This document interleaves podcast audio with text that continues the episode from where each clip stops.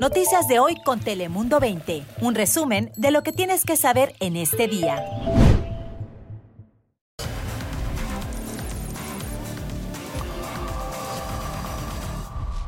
Hola, ¿qué tal? ¿Cómo estás? Te saluda Fabián Bouzas. Bienvenidos a de Play. Feliz fin de semana a todos. Ya sabes que aquí en pocos minutos te contamos las noticias que más te interesan en California, en Estados Unidos y en todo el mundo. Arrancamos, como siempre, con el top 5 de las últimas horas. Bienvenidos. Un tiroteo en San Diego deja a un sargento del Departamento de Policía herido de bala y a un sospechoso de robo fallecido tras recibir este varios disparos de la policía. Esto ocurrió en el estacionamiento de un supermercado en Forest Ranch. Las autoridades confirmaron que no se busca a más sospechosos y que no hay peligro adicional para la comunidad. Mientras un sospechoso de robar una camioneta desató una persecución oficial de dos horas. Todo inició en Fontana, en el condado de San Bernardino, donde según autoridades el sujeto a punta de pistola le robó el vehículo a otra persona. Oficiales lo persiguieron por varias autopistas a través del condado de Los Ángeles hasta que le dieron alcance en Valencia, donde desinflaron las llantas. Incluso un agente canino ayudó a su arresto sin mayores incidentes. En San Diego continúa la lucha contra el fentanilo. Según las autoridades, se registró un aumento en un 53% en arrestos relacionados a fentanilo en comparación al año pasado, pero también afirman las autoridades que ha habido avances en cuanto a la prevención y cuanto al tratamiento. Además, buscan, dicen, más apoyo a nivel estatal y federal para poder responsabilizar a quienes venden este tipo de sustancias. La gente está esperando muchísimo para cruzar la frontera.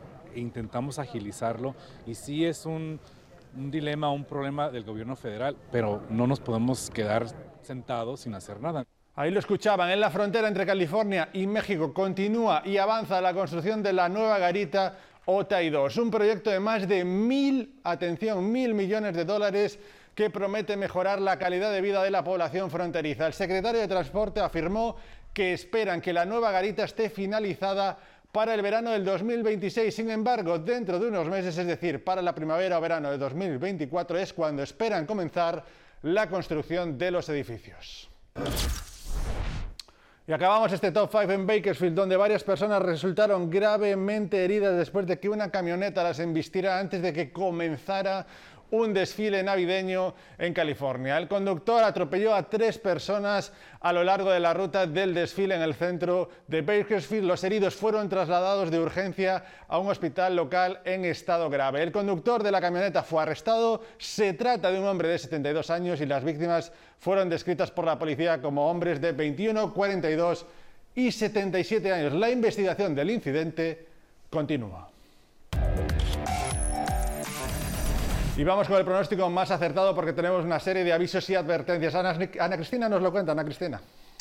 Muy buenas tardes, así es, tenemos de hecho un aviso por helada al centro del estado, mientras tanto al sur también tenemos aviso de bandera roja en la zona que vemos en rojo por los fuertes vientos, ráfagas de hasta 50 millas por hora y baja humedad debido a los vientos de Santa Ana, por ello ya hay una advertencia también de fuertes vientos al sur de California. En tanto las temperaturas durante este sábado por la mañana en, la zona de la bahía, esa temperatura eso de las 11 y media de la mañana en el rango de los bajos 50 y medios 50 durante el atardecer así que las temperaturas no ascenderán mucho. De hecho, en Sacramento, si acaso la máxima cerca de 60 grados, registrando una máxima de 59, Roseville 57, 58 en Manteca. A lo largo del fin de semana, temperaturas a lo largo del Valle Central por la mañana, por la noche bastante gélidas y durante las horas de la tarde en el rango de los altos 50. Y los fuertes vientos se van a sentir al sur de California para este fin de semana, vientos de Santa Ana, lo que significa ascenso en temperaturas, mientras que en la zona costera en Oxnard, Santa Mónica,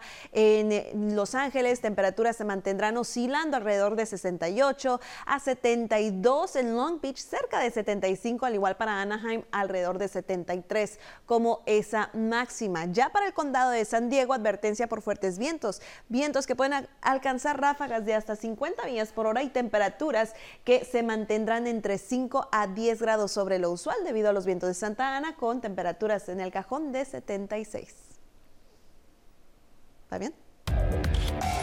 Gracias, Ana Cristina. Cambiamos de asunto. Atención a este tema porque si alguna vez has considerado tener quizá una pareja o un amigo virtual, pues esto ya se ha vuelto tendencia, quedan o no, entre adolescentes en las redes sociales, todo con el uso de aplicaciones como réplica. ¿Cómo funciona y sobre todo qué impactos podrían tener en la salud mental? Guamay Martel habló con expertos y nos lo explica. Aquí el reportaje. ¿Qué te atrae? ¿Qué cualidades buscas en un amigo o pareja? Estas son las preguntas que utiliza Réplica para personalizar lo que sería tu compañero ideal, pero en un plano virtual. Muchos de nuestros adolescentes y adultos lo están usando bastante para una manera de conectarse y aprender más. Puedo ver un beneficio de que sientan que hay un tipo de, de actividad social en su vida, aunque no sea con un ser humano real. Una idea que busca cubrir la necesidad que tenemos de sentir afecto, según explica la psicóloga Ingrid Acosta. Que ellos se sienten solos, no pueden comunicarse, expresarse con alguien y, siempre están trabajando, no tienen tiempo para salir o conocer. Y yo siento que también por la, desde el COVID eso se ha aumentado, la soledad. Siendo el aislamiento social un problema que según los CDCs está asociado con mayor riesgo de demencia, enfermedades cardíacas y accidentes cerebrovasculares. Haciendo esta aplicación una opción atractiva para que no se sientan solos, pero según expertos, no la solución. Nos estamos desconectando cada vez más y más, ya tenemos el problema con los celulares, ya tenemos el problema con todas estas redes sociales que estamos adictos estamos llevándolo a un nivel más alto en ese sentido y para mí pues se siente como una amenaza. Y es que a primera vista mi amigo virtual Brandon pudiese resultar inofensivo. Brandon, should I change my hair color today? Absolutely. What color are you considering? Pero las sugerencias hechas por inteligencia artificial pudiesen afectar nuestro comportamiento, según indican los psicólogos. Hasta mi hijo me lo mencionó. Mamá te pregunta, ¿qué debo hacer hoy? ¿O qué, qué me debo poner hoy? ¿O qué, qué, debo comer hoy? Para, ¿Qué debo comer para desayunar? Ah, para desayuno, para almuerzo. Y te dice, ¿qué debes comer? Y es por el poder de influenciar que tiene que le han dado la vuelta al mundo titulares al respecto, hablando incluso de su capacidad para enamorar a sus usuarios. Estamos reforzando algo que nos hace sentir bien. Eh, todos esos químicos que nuestro cerebro, cerebro sienten cuando nos estamos enamorando de alguien, los puedes sentir en una aplicación porque estás escuchando cosas lindas, te estás sintiendo bien, te sientes seguro, te sientes atraído a las cosas que estás escuchando y cómo se está manipulando la aplicación. So, puedo entender que eso pueda ocurrir. Sobre todo cuando se trata de una población vulnerable, por lo que es importante no abusar de su uso y saber diferenciar entre una conexión ficticia y la realidad. Comay Martel, Telemundo.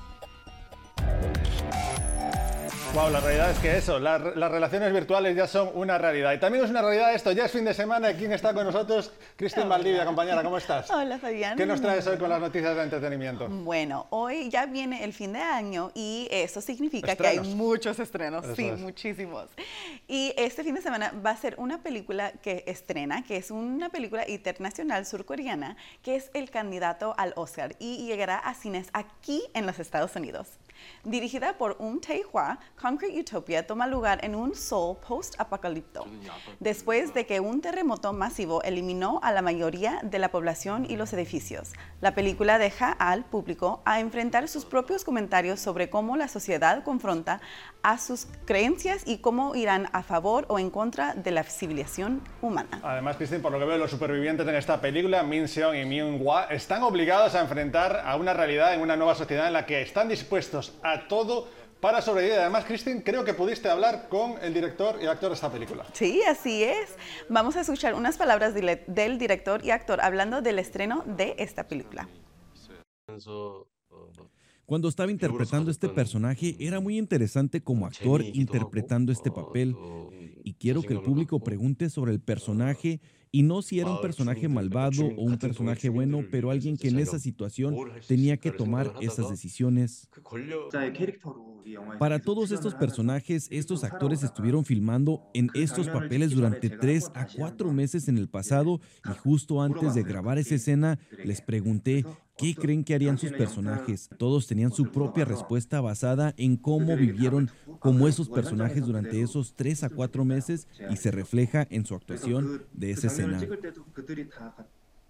Ahí escuchamos las palabras del director y actor y esta película se podrá podrá ser el tercer de Coreana del Sur en ser nominado por un Oscar. Recordemos, en 2019, Parasite. Ajá, Parasite.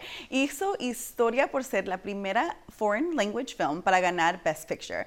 Esta película abrió puertas y ánimos a muchos otros realizadores extranjeras a la posibilidad de ganar en una ceremonia así. Efectivamente, además el año anterior, si recuerdas, la película Roma del director mexicano, precisamente Alfonso Cuarón, quedó segundo en ese lugar. Además, la popularidad del cine, como vemos, cada vez está cambiando. Más gente quiere ver historias internacionales, interesantes, sin importar además el lenguaje, Cristian, lo cual es una buena exactamente. No, es buenísimo eso. Eso es. Y sabes que también me tocó hablar con el director sobre este tema. Escuchemos. Creo que el logro que hizo el director en el Festival de Cannes para la gente como nosotros que trabajamos en Corea fue una historia diferente que parecía inalcanzable. Sentí que nos dio mucha confianza para lograr algo que casi también parecía inalcanzable. Definitivamente fue un pionero en lo que logró en la industria coreana y después de eso mucha gente se interesó en ver películas y contenido coreano y estaban dispuestos a superar esa barrera que aún con los subtítulos la gente se interesó más en querer ver estas películas extranjeras e internacionales y esta es una transformación muy enorme. Me encanta esto, las posibilidades, ¿verdad? Totalmente.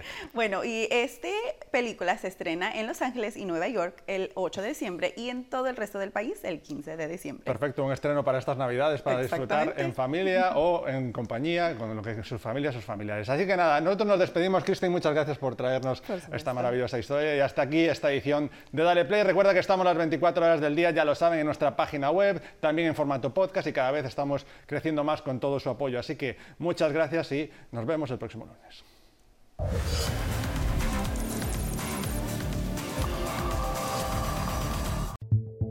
Noticias de hoy con Telemundo 20. Suscríbete para recibir alertas y actualizaciones cada día.